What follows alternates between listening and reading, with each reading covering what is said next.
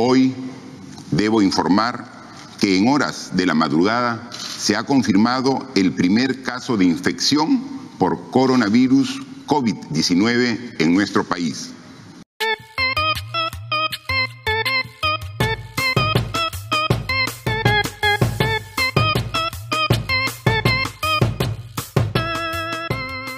Radio BioI, un podcast de la Reserva de Biosfera Oxapampa Shaninka Yanesha, producido con el apoyo de la cooperación alemana. Con Chris Landauro.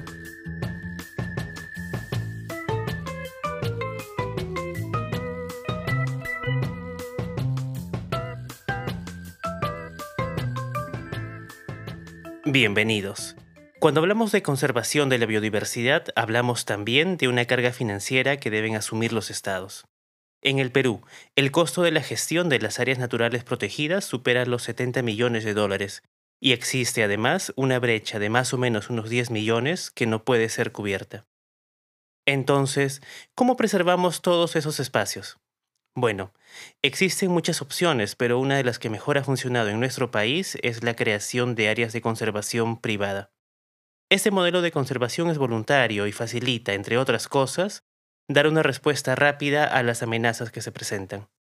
Eso se traduce en proteger hábitats y especies en espacios privados donde las decisiones dependen directamente de los propietarios y no del Estado. Los requisitos técnicos y la gran cantidad de trámites que suelen ser exigidos en las dependencias estatales no son necesarios en estos espacios. Entonces, sin burocracia, se pueden combatir las amenazas de forma más rápida.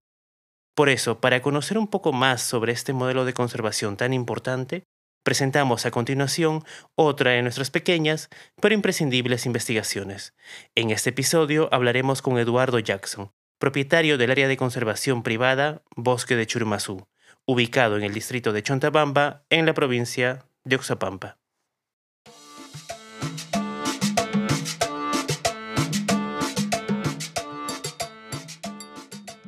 Bien. Eduardo, gracias por atendernos. A ver, tú eres licenciado en Economía, has sido ejecutivo de IBM Perú y has trabajado en grandes ciudades de América Latina. ¿Cómo terminaste viviendo en medio de un bosque del cual además eres responsable? Claro, muchas gracias, Chris. Mira, este, esta, esta historia se remonta al año 2012, cuando yo llegué a Oxapampa por primera vez. Me vine a un viaje muy cortito, de un día realmente, estaba en Tarma y me di el salto a conocer Oxapampa. Y bueno, yo me quedé conectado y maravillado con lo que encontré aquí. A partir de ese momento eh, se generó en mí un interés grande en poder conocer un poco más de Oxapampa y sus alrededores. Y de tal manera que programé un siguiente viaje a, a las pocas semanas para conocer un poco más Oxapampa. Y en ese momento tomé la decisión de conocer Oxapampa a través de eh, una iniciativa de eh, en, un ecolodge, ¿no? O sea, busqué un ecolodge en los alrededores de Oxapampa y conocí el Ulcumano Ecolodge. Y me hospedé tres días en el Ulcumano Ecolodge. Me pareció bien interesante conocer Oxapampa desde la perspectiva de sus bosques, ¿no? Este, y escogí este lugar. Y me pasé tres días, conocí a su dueño, que es Eduardo de la Cadena, y, él me comentó que en realidad ese era un proyecto de conservación de bosque de neblina que utilizaba el ecoturismo como un medio de eh, habilitación de la iniciativa y de financiamiento de la iniciativa.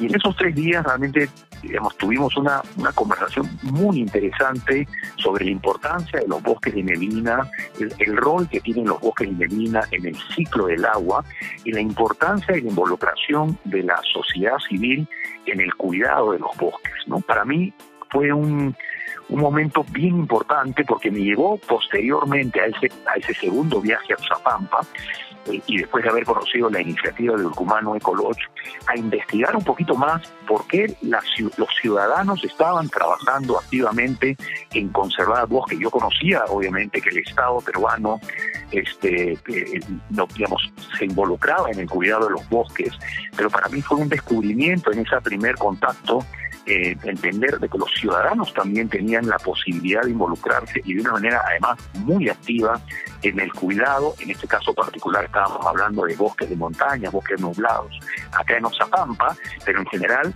la involucración de la sociedad civil ¿no? y los ciudadanos este, en cualquier tipo de ecosistema en el Perú. Y eso me llevó por un camino de investigar y conocer más experiencias similares, ¿no?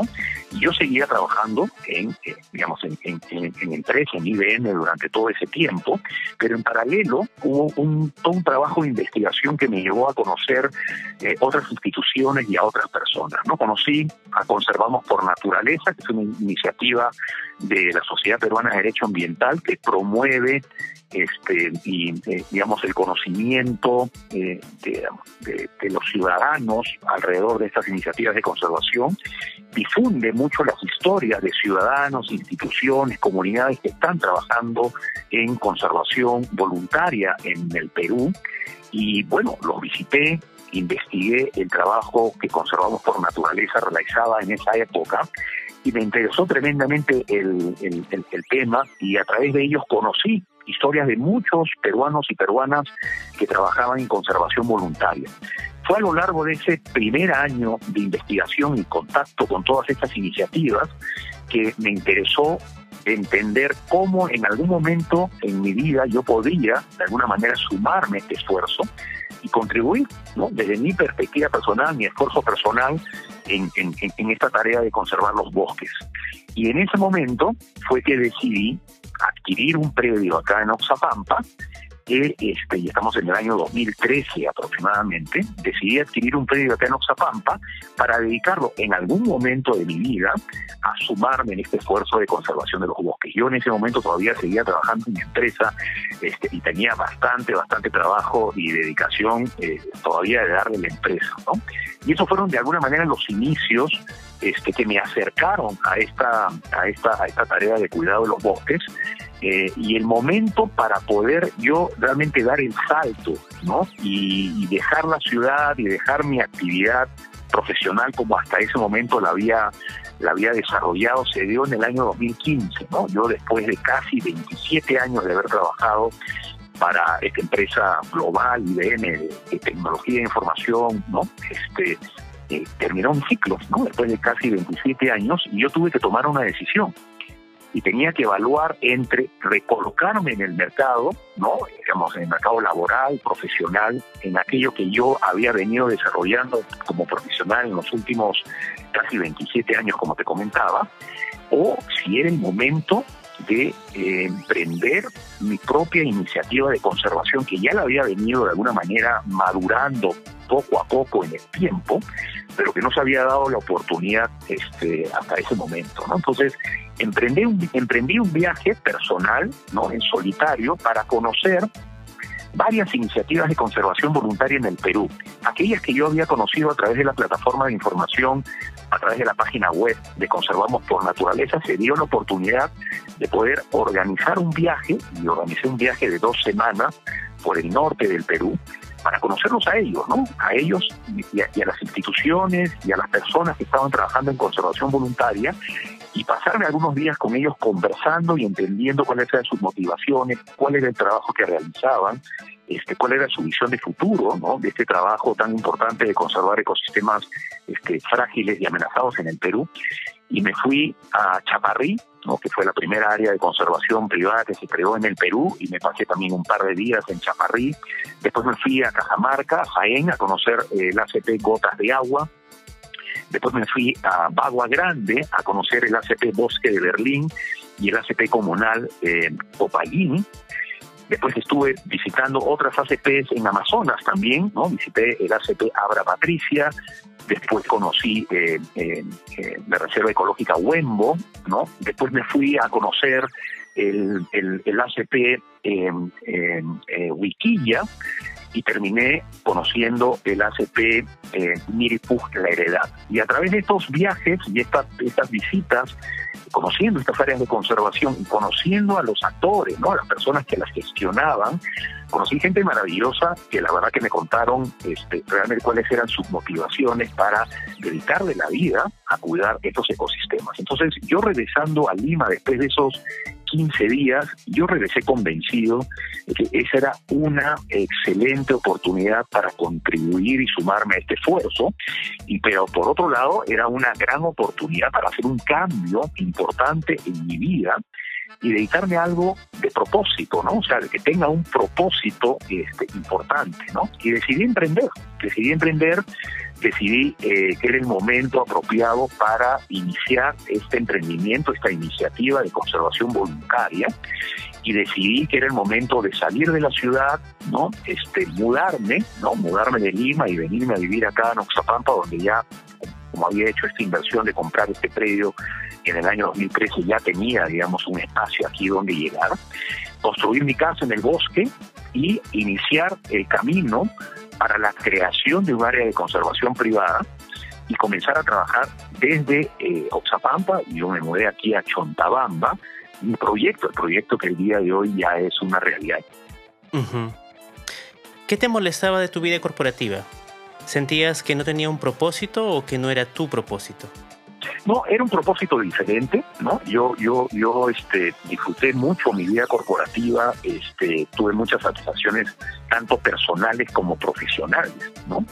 Simplemente que apareció un propósito eh, nuevo en mi vida. Para mí se abrió un mundo que yo desconocía, por lo menos lo desconocía a ese nivel de detalle, ¿no es cierto? Y me pareció que era una gran oportunidad para eh, sumarme a este esfuerzo. Entonces, digamos, eh, no es que yo haya venido acá a dedicarme a esta actividad este, simplemente por buscar un cambio en mi vida. El cambio se da y ha sido muy, ha sido bienvenido.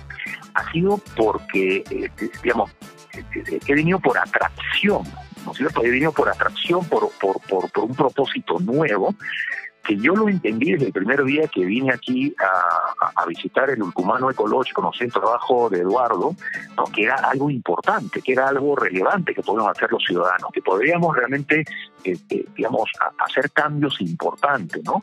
Este, en la forma como nos relacionamos con la naturaleza y contribuir, ¿no? Y una manera importante. Entonces, para mí esa, esa, e, ese mensaje se me quedó grabado, este, y, no lo he dejado hasta ahora. Me interesa que hablemos sobre tu epifanía, pero en el segundo bloque. Es momento de una pausa.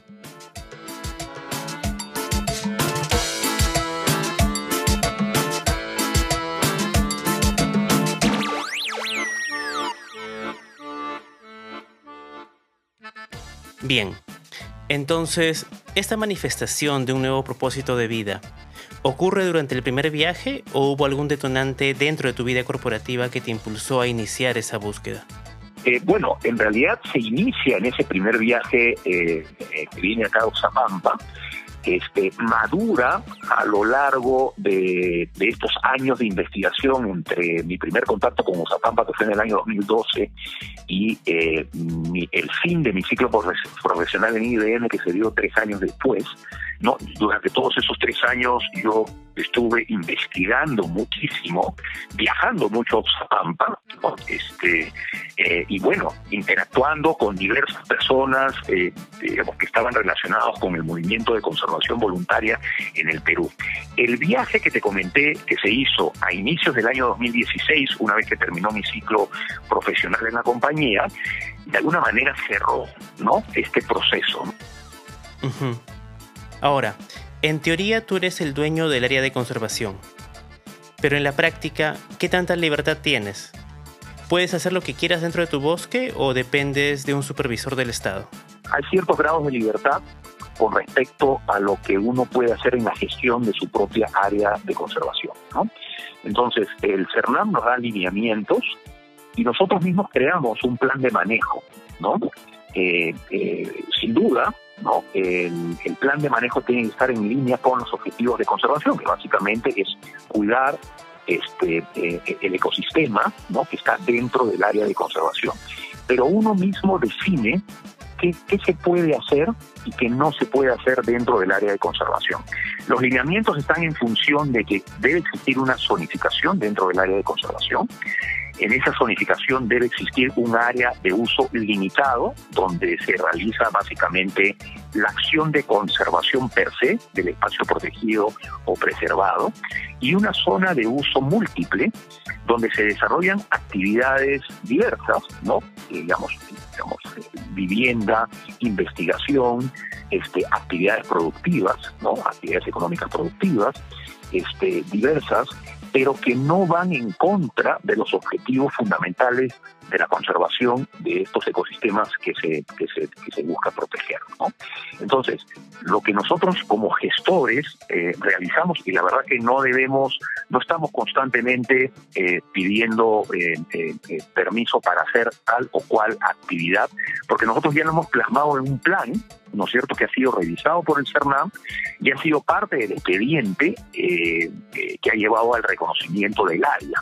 Lo que nosotros hacemos normalmente es una vez al año, nosotros reportamos al CERNAM los avances que tenemos en este plan de maestro. Es la única vez que nosotros hacemos un reporte anual ¿no? del avance en nuestro plan maestro. Y en el año calendario, digamos, que nosotros vamos ejecutando nuestras iniciativas, somos nosotros mismos que vamos desarrollando nuestro, nuestro plan. Cada cinco años aproximadamente, el CERNAM realiza una visita eh, física ¿no? al área de conservación, pero es suficiente con la constatación de enviar un reporte anual donde uno va reportando y documentando también con fotografías, este, textos, etcétera, el avance de su propio proyecto. ¿no? Entonces, en realidad, digamos, uno como gestor del área de conservación, eh, digamos, tiene toda la libertad de, digamos, de, desarrollar y ir avanzando con su proyecto en la medida que esté sin, sin duda en línea con el plan maestro que ha sido aprobado por, este, en este caso, la autoridad competente que es el CERMAP.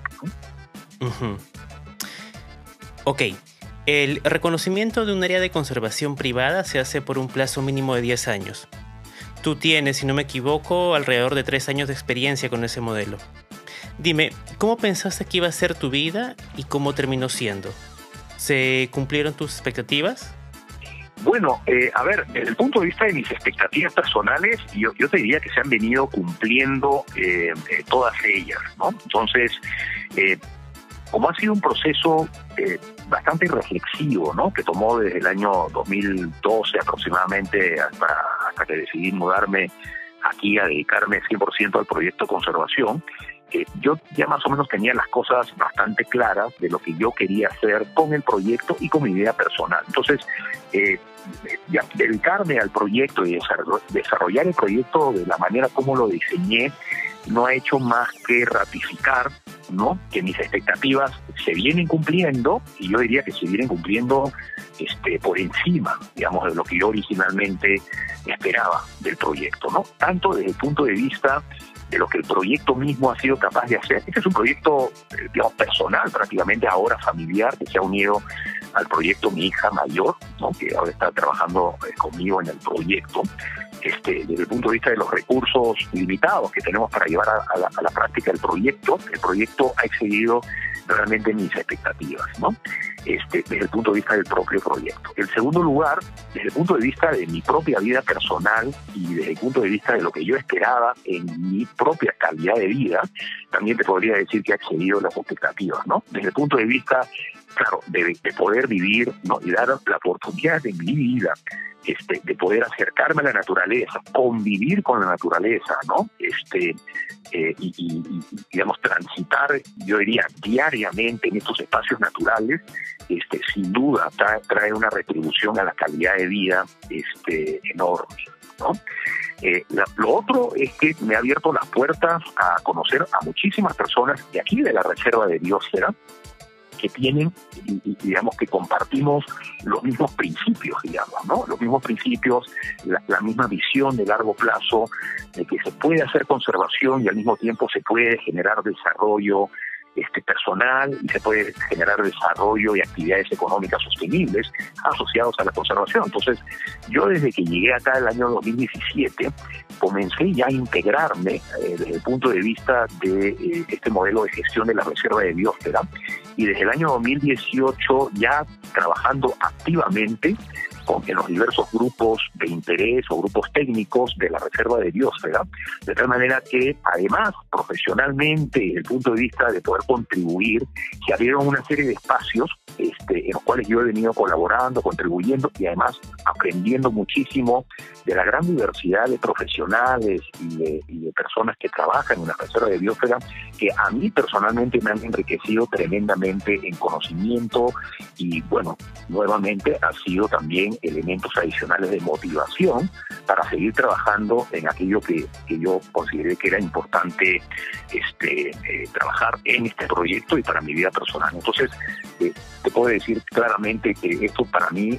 no solamente ha sido, sigue siendo eh, cada día este, experiencias nuevas, enriquecedoras, y eso me, ha llevado a mí a mirar el futuro siempre de una manera muy positiva y que se vienen cosas, digamos, mejores en general, no solamente en el proyecto, sino a nivel de la reserva de biosfera. Algo, algo que, que, vale la pena que te mencione, Chris, es que en el año 2017, el mismo año que el CERNAM reconoció el área de conservación privada Bosque de Churumazú, ¿no? dentro de la red este, peruana de áreas de conservación privada, nosotros como un grupo de, amigos aquí, en Oxapampa, fundamos una asociación civil este, de, los sin fines de lucro, ¿no? que le llamamos la Red de Iniciativas de Áreas de Conservación de Oxapampa, RIACO, con el objetivo de sumar esfuerzos. ¿no? Éramos varias personas que ya veníamos trabajando en conservación voluntaria este, y que decidimos eh, eh, sumar esfuerzos para que el, digamos, nos diéramos la mano entre quienes formábamos la red, pero también promoviéramos el movimiento de, conservación voluntaria este, por parte de la sociedad civil acá en Oxapampa. ¿no? Entonces creamos RIACO, ¿no? El RIACO digamos, tomó forma institucional desde el año 2017, ya tenemos un poco más de tres años trabajando como asociación, hemos crecido en asociados, este, y hoy día ya somos alrededor de 12 eh, asociados y asociadas que formamos parte de la red, ¿no? Y la fundamos cuatro, cuatro personas originalmente en el año este, 2017. O sea, tres años después ya somos 12 ¿no? Este, y bueno, ya venimos trabajando colaborativamente en, que esta red pues cada vez tenga más eh, eh, eh, impacto, digamos, en las actividades que desarrollamos, tanto individual como colectivamente. Entonces, esto, esto también ha sido otra, otro aprendizaje muy interesante este, y otra motivación también bastante grande en el trabajo que hacemos como sociedad civil. Si no me equivoco, tú eres secretario en la asociación, ¿correcto? Sí, soy asociado fundador, ¿no? La fundamos este, cuatro personas, como te comenté originalmente, y eh, actualmente en la directiva formo parte de la directiva como secretario, es correcto. Bueno, Eduardo, en esta parte debo interrumpirte porque tenemos poco tiempo, así que hablaremos sobre los temas restantes en el próximo episodio. Espero también que todos nuestros oyentes puedan acompañarnos. Un abrazo.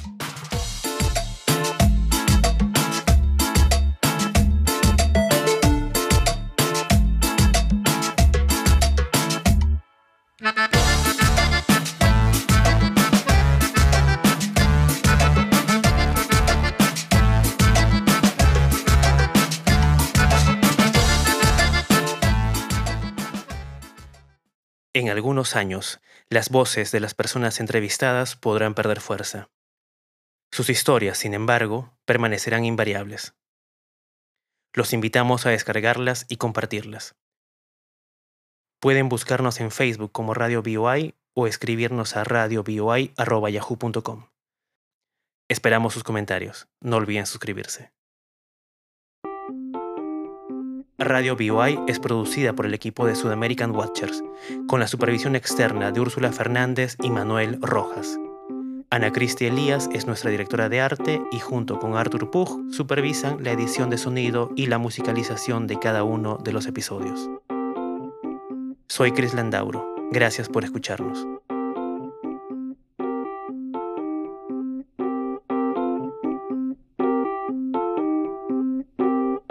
Programa llega a ustedes gracias al apoyo de la Cooperación Alemana para el Desarrollo implementada por la GIZ a través del programa ProAmbiente 2.